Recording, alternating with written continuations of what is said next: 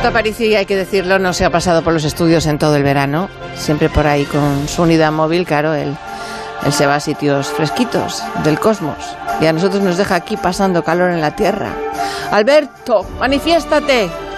Alberto. Eh, Hola, Begoña. Eh, hola, hola. Bueno, pues, pues claro, o sea que yo físico teórico soy, pero, pero tonto no. O sea que si me puedo ir a sitios fresquitos, pues me voy, pues lógicamente. ya podrías tener, no sé, un poco de consideración y compartir esa suerte que tienes con tus compañeros y compañeras. Ah, ah que lo dices por ti, ¿quieres venirte? Hombre, no, no hay problema, te subo. ¿Me subes? Pero, sí, claro, ¿qué quieres decir con que...? Ya está, teletransportada. nunca me habían teletransportado en plan Star Trek. ¿Esto es, esto tan chiquitín es tu unidad móvil?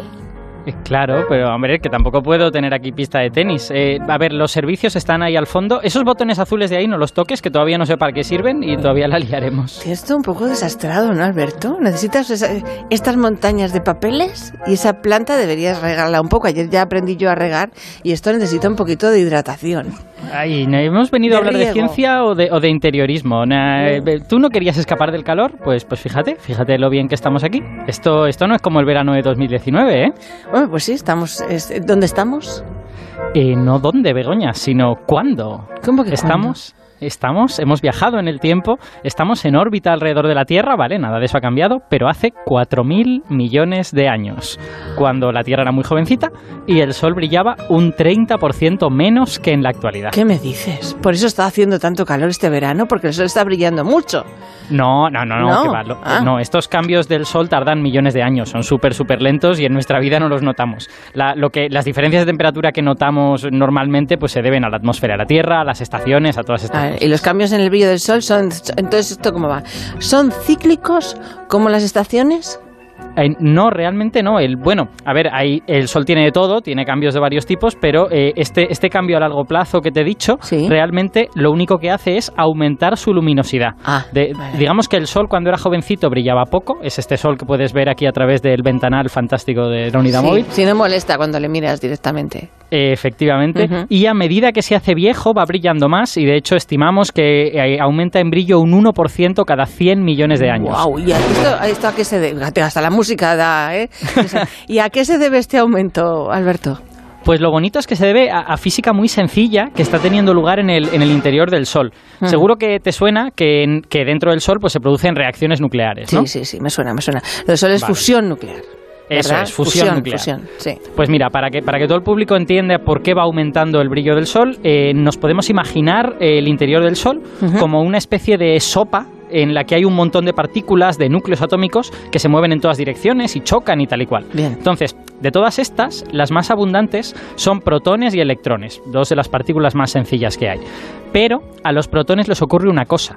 Cuando la temperatura sube por encima de 13 millones de grados, empiezan ahí a fusionarse. 13 millones de grados, qué barbaridad. Esto es una burrada.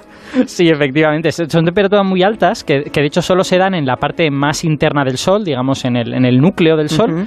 Eh, pero lo que pasa es que es imprescindible que se den estas temperaturas para la fusión, porque el problema es que los protones, ya, ya sabemos de todos del bachillerato, que tienen carga positiva y que las cosas de la misma carga se repelen. Claro. Entonces los protones detestan estar cerca unos de otros y para fusionarse pues tienen que acercarse mucho, tienen que llegar a tocarse. Entonces la única manera de que eso ocurra hmm. es que la temperatura sea muy alta, que choquen muy fuerte y se acerquen lo suficiente como para de verdad y se tocan y se fusionan. Ah, ¿y, y, ¿Y qué ocurre cuando se fusionan?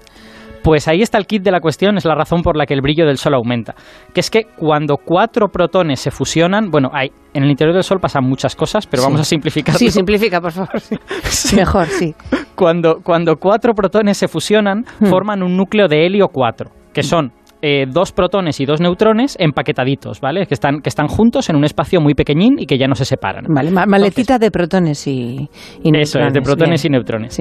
Entonces, el resultado es que cuando se forma este núcleo de helio, ocupa mucho menos espacio que cuando estaban los cuatro protones sueltos por ahí, moviéndose a toda, a toda leche. Está apachurrados en la pobre maleta, claro. Exacto. Así que a medida que el Sol va produciendo helio, también le va sobrando espacio, sobre todo en el núcleo, en esta parte interior.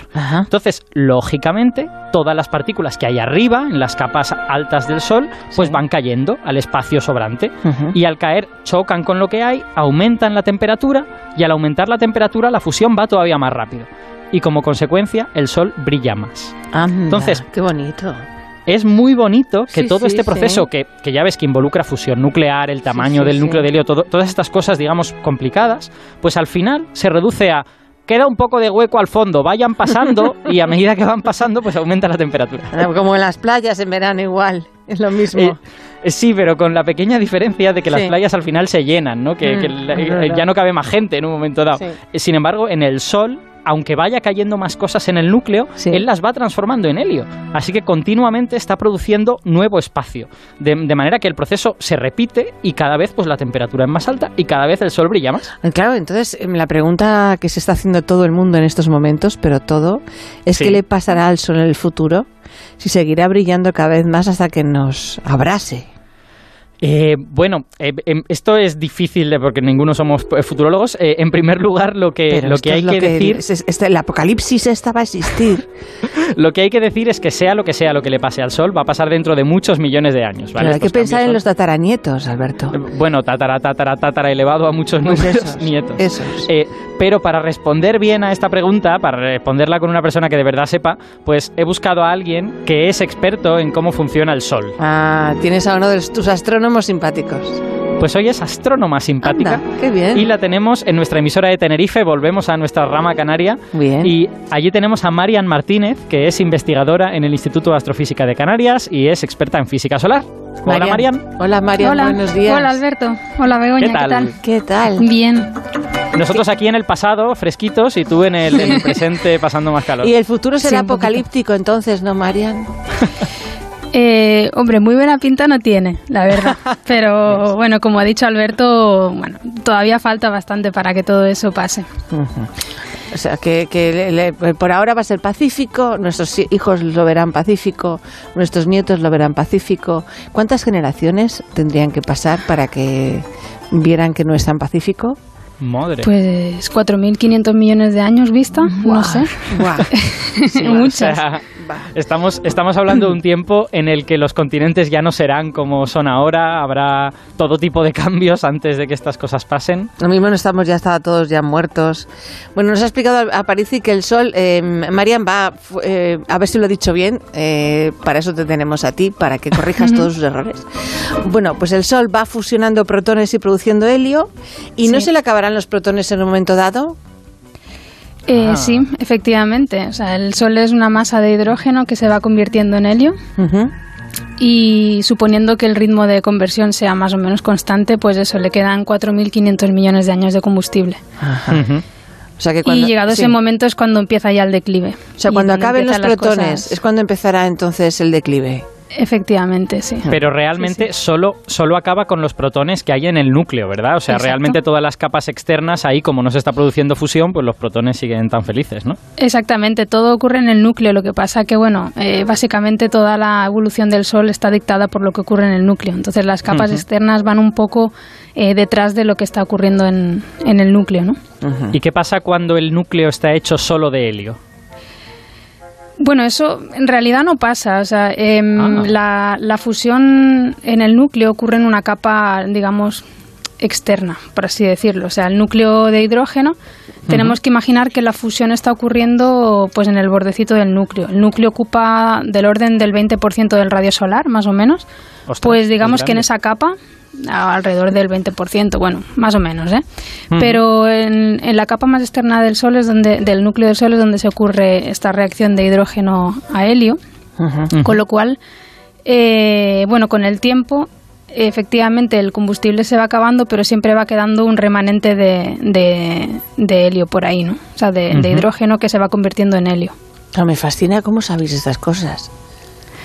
Bueno, realmente, realmente acceso directo no tenemos. Todo esto realmente se basa en teorías. Es decir, nosotros suponemos que eso está pasando en el interior del núcleo, porque eso no lo vamos a poder ver jamás. Claro. Hmm. Eh, y después eso tiene pues ciertas em, predicciones en lo que ocurre en las capas externas, ¿no? Como luego comentaremos. Y si vemos que eso ocurre, pues un poco nos confirma nuestra idea de lo que está ocurriendo en el interior. Pero realmente acceso directo no, no tenemos. Claro, claro. También es verdad que aunque, que aunque no tenemos acceso directo al interior del Sol, ni de ninguna estrella, lo que sí que tenemos es muchas estrellas, ¿no? Y entonces podemos coger las que se parecen al Sol y ver pues las que son más viejas como están, las que son más jóvenes como están, y suponer que el Sol pues hará algo parecido, ¿no? Sí. O sea que el, Sol va a crecer.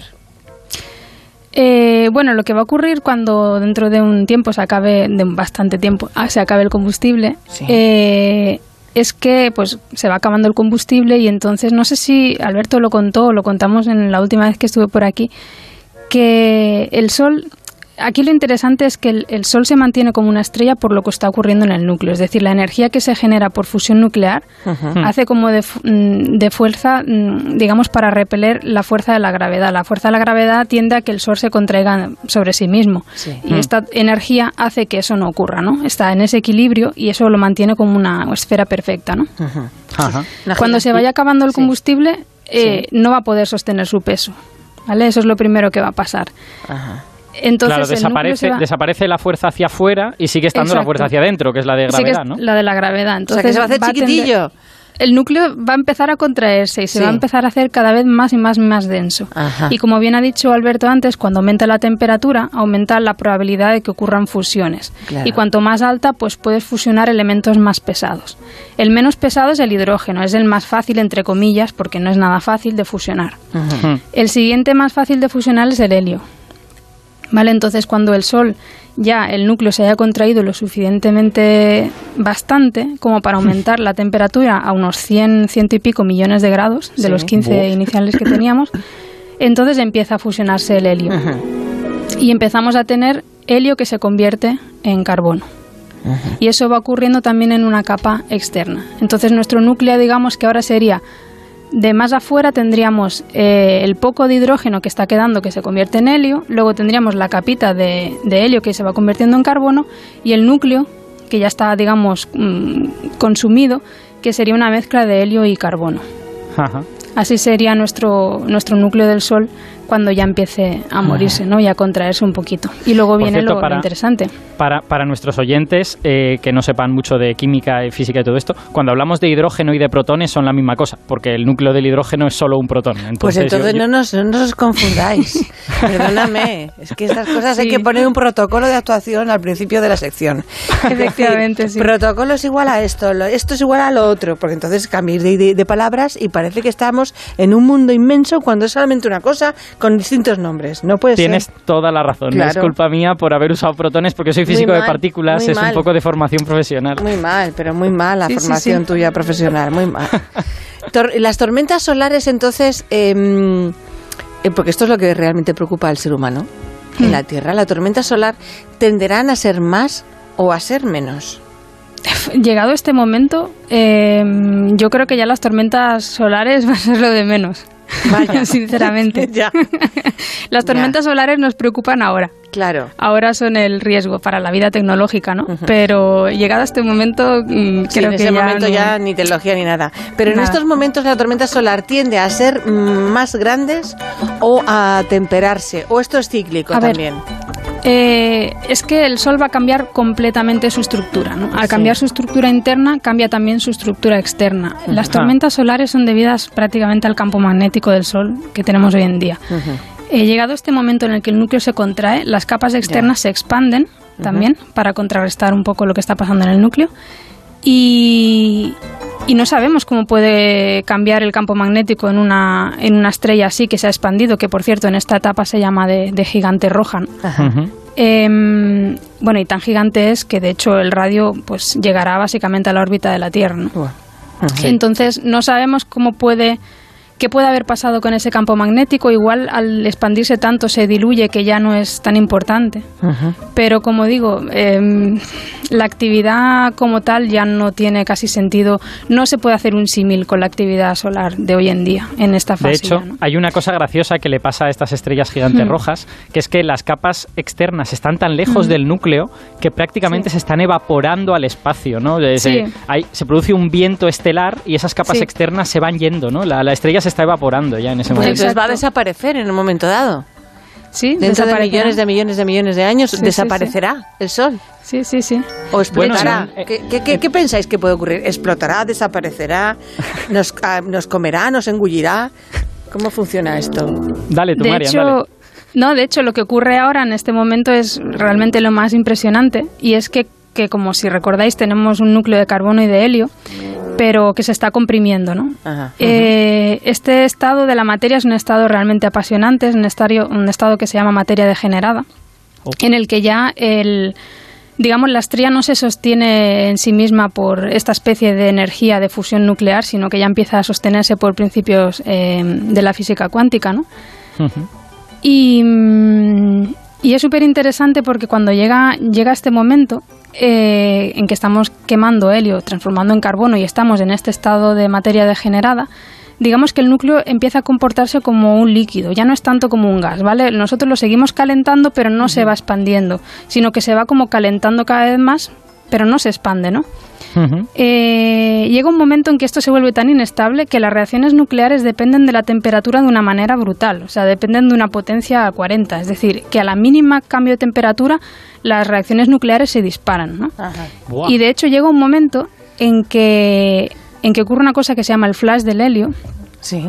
que es que en, se- en cuestiones de poquitos minutos, fijaos que estamos hablando de millones de años siempre, pues ahora en cuestiones de minutos, el 40% de la masa del Sol se convierte casi instantáneamente de helio a carbono. O sea, es un, un flash brutal que genera una energía tan bestial que lo que hace es que vuelve a transformar el núcleo de helio como estaba, digamos, en materia no degenerada, o sea, una materia Mm. que parece otra vez un gas. O sea, se gasta toda la energía en eso y, y sigue eh, quemando helio como si no hubiera pasado absolutamente Eso nada. tiene mala pinta, ¿eh? Y Y ento- entonces sí, la estrella efectivamente. crece más todavía, ¿no? Entonces, en ese momento del flash, básicamente la energía se gasta en, en transformarla en materia otra vez no degenerada, es decir, materia normal, es decir, tendríamos otra vez un gas, y el remanente de energía que queda, pues lo que hace es que al calentar ese gas se expande. Ajá. Y ahí es donde llegamos a tener una estrella, bueno, que, que básicamente se comería la Tierra, ¿no? Va, Hmm.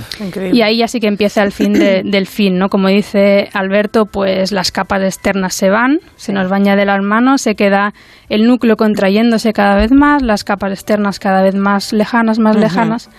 Y al final, final, final, final de todo, lo que tenemos es un núcleo que aquí lo interesante del Sol es que ese núcleo, aunque se vaya com- comprimiendo, no es capaz, no hay suficiente masa para generar nuevas energías, eh, nueva fusión nuclear. Porque imaginaros que el núcleo fuera lo suficientemente masivo como para aumentar la temperatura por encima de unos 600 millones de grados, entonces Sí. empezaríamos a, que- a quemar carbono y podríamos vivir un poquito más del Sol.